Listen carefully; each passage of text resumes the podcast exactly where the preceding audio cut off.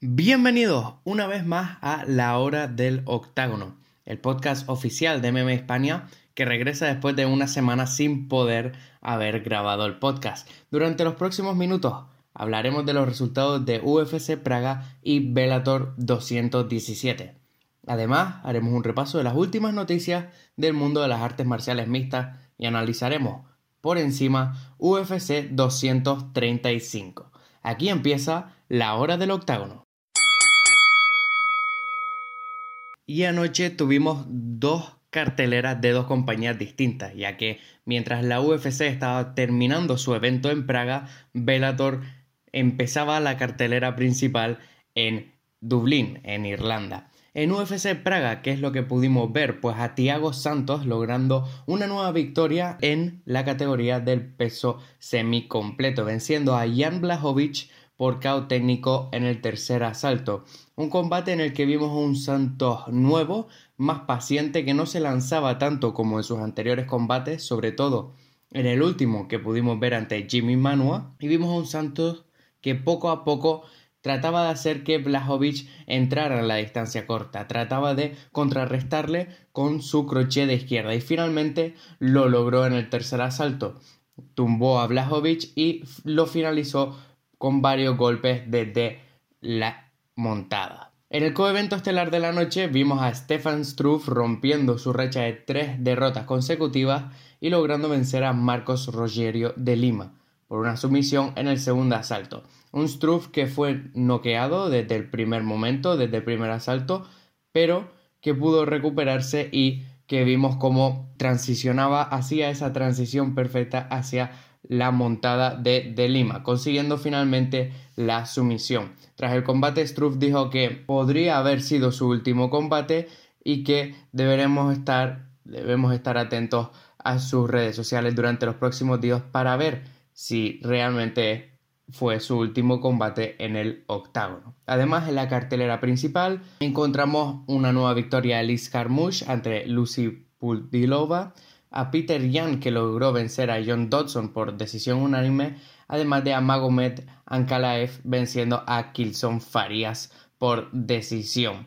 Además, Jan Villante perdió por KO técnico en el primer asalto ante Michal Oleksiev. Mientras tanto, en Irlanda, encontramos que James Gallagher logró volver de su primera derrota como profesional, venciendo a Steven Graham por sumisión en el primer asalto. Un combate que para Gallagher no fue más que un, una mera transición, un, un combate como si estuviera entrenando en su gimnasio, logró llevarlo a la lona desde su primer intercambio, transicionar hacia su espalda y finalmente obtener el mataleón.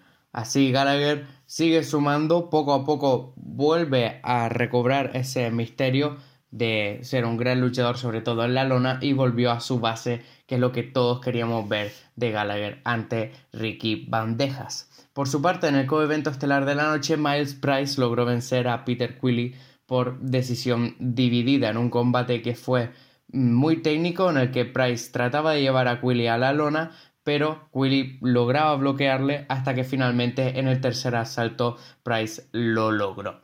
También en la cartelera principal encontramos que Kiefer Crosby logró vencer también por sumisión en el primer asalto y Richie Smullen logró vencer a Adam Gustav por decisión unánime. Bellator 217 fue una gran cartelera, sobre todo para el público que estaba ahí.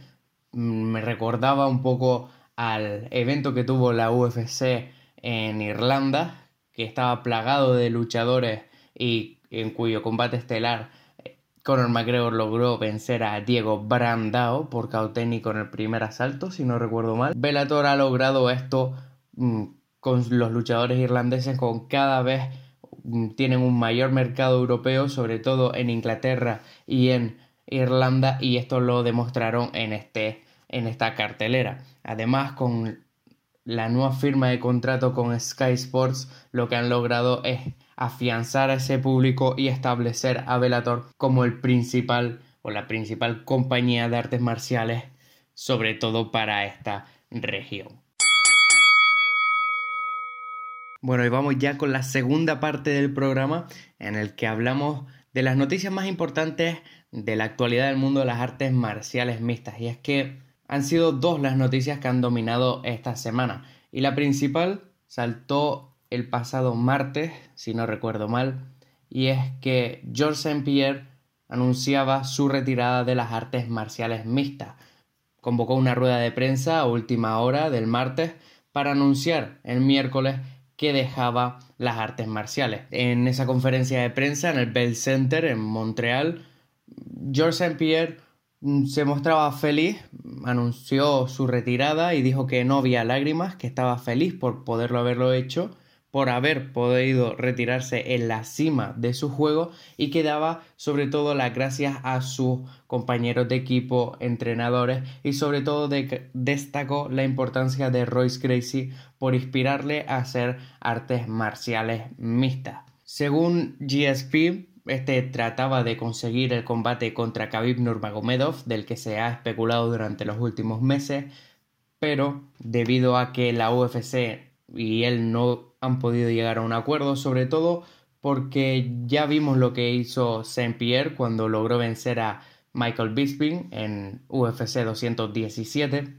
Y es que tras 34 días, creo que fueron, de ser campeón del peso medio, abdicó el título y finalmente Robert Whittaker se convirtió en el campeón. Entonces, la UFC no quiere que pase eso en el peso ligero, sobre todo porque ya ha sido parado esta división y quiere que esta siga con, avanzando, continuando. Entonces no han podido llegar a un acuerdo con Saint Pierre. Tanto Saint Pierre como Khabib querían este combate y ambos se han halagado el uno al otro, pero finalmente no ha podido ser y Saint Pierre se retira. A pesar de esto, dice que seguirá entrenando, que seguirá siendo parte activa de los entrenamientos de, de TriStar MMA y que seguirá ayudando a sus compañeros de equipo. Rush, George St. Pierre es uno de los mejores luchadores de artes marciales mixtas del mundo. Ha logrado el mayor número de victorias en combates por el título con 13, el mayor número de victorias por decisión con 12 y además el de más derribos de la historia de la UFC con 90.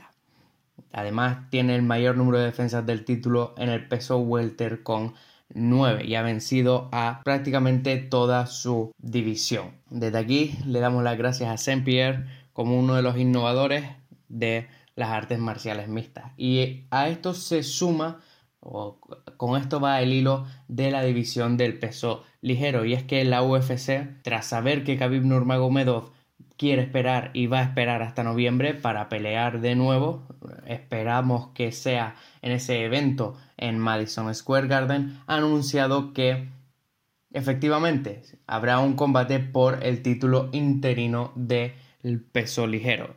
¿Pero quién se lo disputará? Pues el campeón del peso pluma, Max Holloway, y Dustin Poirier. Un combate que ya lo hemos visto, lo hemos visto en el debut de Max Holloway en la UFC y que Dustin Poirier logró vencerle por sumisión, por triángulo en el primer asalto, pero que las cosas han cambiado mucho y han cambiado drásticamente desde ese momento. A pesar de ello, me hubiera gustado ver a Dustin Poirier contra Tony Ferguson. Creo que son dos de los luchadores, los dos luchadores que más se merecen ese combate por el título, pero Ferguson ya había peleado por el título interino. Hemos visto que no le ha ofrecido nada, no ha cambiado nada en su posicionamiento como ser el contendiente principal para la división y entonces finalmente será Holloway y Poirier los que se enfrentarán en el combate estelar de UFC 236 el 13 de abril. En el combate, en el evento estelar de la noche, también habrá un título interino en juego y es que Kelvin Gastelum e Israel Adesanya pelearán por el título interino del peso medio, ya que Robert Whittaker se espera que regrese a finales de verano. Y esas han sido las dos principales noticias en el mundo de las artes marciales mixtas. Bueno, y vamos ya con las previsiones para la semana que viene. Y es que la semana que viene la UFC volverá a estar en pay-per-view. Volvemos a Las Vegas, a Nevada, donde John Jones se enfrentará a Anthony Smith por el título del peso semi completo. Un Anthony Smith que ha vencido en sus tres combates en los que ha subido al peso semi completo, noqueando a Rashad Evans, Mauricio Rua y sometiendo a Volkan Oestemir en su último combate. Se ha convertido en uno de los principales contendientes y ahora va a tratar de conseguir su primer título ante un John Jones. Un John Jones que es la primera vez que creo que pelea tan rápido después de un, combate en el que logró defender su título ante Alexander Gustafsson. Bueno, un título que estaba en el aire ya que Daniel Cormier lo había abandonado después de haber subido al peso completo. Logró noquear a Alexander Gustafsson en diciembre y tan solo tres meses después lo vemos de nuevo en el octágono. ¿Qué podremos esperar de este combate? Pues tendréis, tendrán un análisis completo de este combate y del coevento estelar de la noche, pero lo que veremos es un John Jones que trata de romper el ritmo de Anthony Smith, que trata de crear esa separación entre él y Anthony Smith y que sobre todo trata de presionarle contra la jaula, donde Smith de vez en cuando se le han cogido y a otros de sus rivales le han vencido. En el coevento estelar de la noche, como decíamos, Tyron Woodley tratará de defender por quinta vez consecutiva su título del peso welter. En su, en su último combate logró vencer a Darren Till por sumisión en septiembre y ahora regresa no ante Colby Covington, como todos esperábamos, sino ante quién? Pues ante Kamaru Usman. ¿Qué es lo que podremos esperar de este combate? Pues va a ser un combate muy técnico, en el que los pequeños detalles serán la clave para determinar el vencedor. Ambos luchadores son muy parecidos.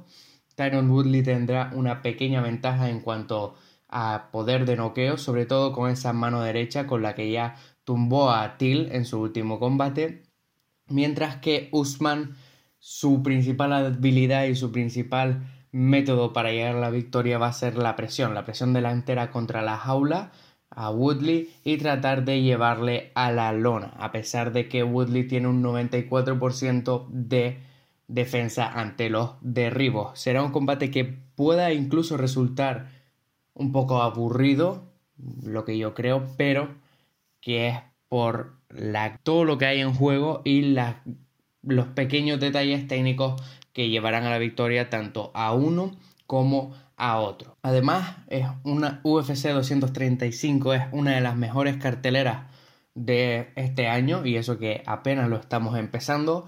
También en la cartelera principal tendremos el debut de Ben Askren en la UFC que tratará de conseguir una victoria sobre Robbie Lawler. Además tenemos a Cody Garbrandt que regresa contra Pedro Muñoz, a Jeremy Stevens contra Sabit Magomed Sharipov, además de a Misha Sirkunov contra Johnny Walker que ha sido un recambio de última hora. También tendremos a Alejandro Collito Pérez contra Codistamán, a Mickey Gol que regresa al octágono para enfrentarse a Diego Sánchez y una gran cartelera en general. UFC 235 marcará la primera cartelera, la, la primera cartelera con dos títulos en juego este año y será una de las más interesantes sin duda alguna. Pueden seguir toda nuestra cobertura del evento a lo largo de esta semana a través de mmaespania.com, a través de nuestras redes sociales y a través de nuestro canal de YouTube, donde tendrán un análisis de los dos combates por título. Yo soy Adrián García, redactor y editor de mmaespania.com y esto ha sido La Hora del Octágono.